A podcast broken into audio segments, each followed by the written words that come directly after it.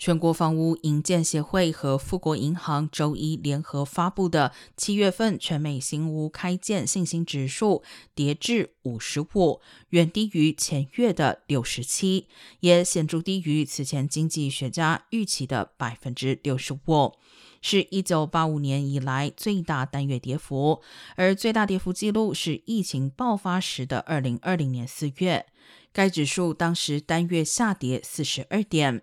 整体来说，该指数已经连续第七个月下跌，达到二零二零年五月以来最低水平。不过，仍在五十的荣枯线以上。